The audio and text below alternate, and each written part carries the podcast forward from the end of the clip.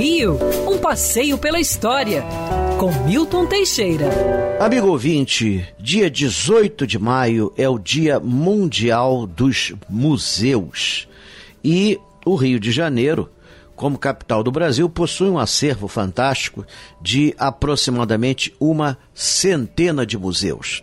É, pouca gente imagina, mas a Biblioteca Nacional é um museu, um museu de livros. É, o Arquivo Nacional é um museu, um museu de documentos.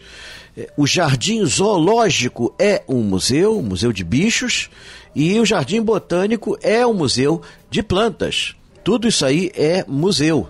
É considerado pelo ICOMOS como sendo museu.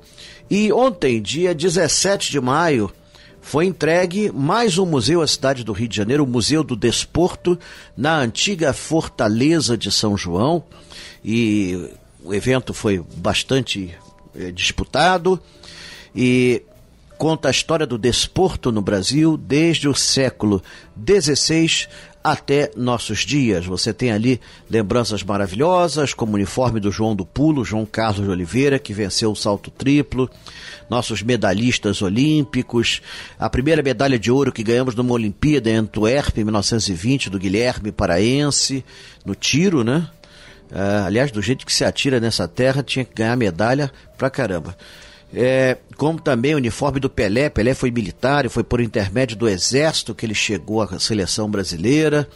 Então é um bonito museu que eu recomendo a visitação de todas. Fora o fato da Fortaleza de São João ser um lugar belíssimo, onde você tem duas praias, a praia de fora, que é batida, que é muito bonita, e a praia de dentro, que foi onde Estácio de Sá desembarcou numa terça-feira chuvosa, é, no dia 1 de março de 1565. É isso aí.